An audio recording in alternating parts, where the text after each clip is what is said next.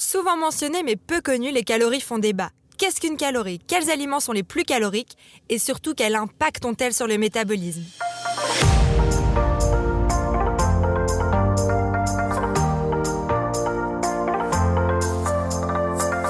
Bonjour, c'est Elena, la diététicienne de l'équipe Feed, et aujourd'hui je vais vous parler des calories. Une calorie, qu'est-ce que c'est? Une calorie, ça va permettre de mesurer l'énergie que l'on consomme et dont notre organisme a besoin pour fonctionner. Comme vous le savez, on brûle continuellement des calories pour assurer nos fonctions vitales telles que respirer, réfléchir ou dormir. On va aussi brûler des calories lorsqu'on va marcher ou lors d'un effort physique. Du coup, vous allez me dire, mais comment savoir si je consomme trop ou pas assez de calories?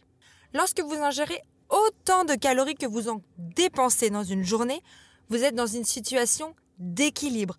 Votre poids va rester stable car toutes les calories que vous allez absorber avec l'alimentation, vous allez les dépenser lorsque l'apport calorique est supérieur à la dépense énergétique. Ça veut dire que lorsque vous apportez plus de calories que vous n'en dépensez, les calories vont être stockées et du coup il va avoir une prise de poids. A l'inverse, dans les cas où vous allez dépenser plus d'énergie que vous en apportez à votre organisme, vous allez vous retrouver dans une situation de déficit calorique et ce qui va mener à une perte de poids. Bien que tous les aliments contiennent des calories, ils n'ont pas tous le même apport calorique. Les aliments sont composés en majorité de macronutriments, donc qui sont les glucides, les lipides et les protéines. Ils sont tous source de calories, mais la quantité que chacun contient est variable. Par exemple, 1 g de glucides vous apporte 4 calories, tout comme les protéines, tandis qu'un gramme de lipides va vous en apporter 9. Du coup, vous allez me dire, mais si je mange 200 calories de chocolat, c'est la même chose que si je consomme 200 calories de riz. Vous n'avez pas tout à fait tort. 200 calories de riz ou 200 calories de chocolat, vous allez obtenir la même quantité d'énergie. Cependant, cette énergie va être apportée par des nutriments différents, donc les valeurs nutritionnelles ne seront plus les mêmes et vous n'en tirez pas les mêmes bénéfices. Le chocolat apporte plus de sucre et plus de lipides.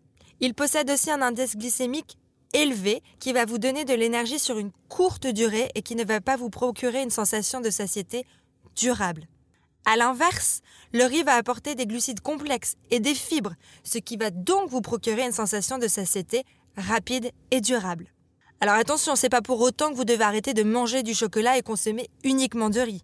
Il faut simplement être conscient de cette différence afin d'adopter une alimentation saine, variée et adaptée à vos besoins.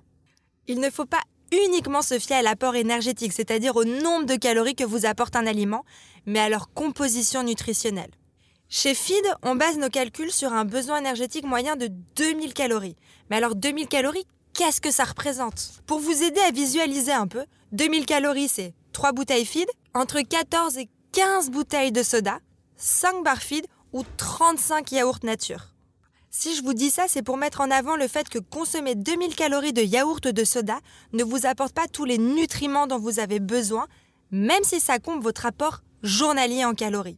Toutes les calories ne se valent pas, il faut avoir conscience du type de nutriments que vous consommez pour mieux gérer votre alimentation.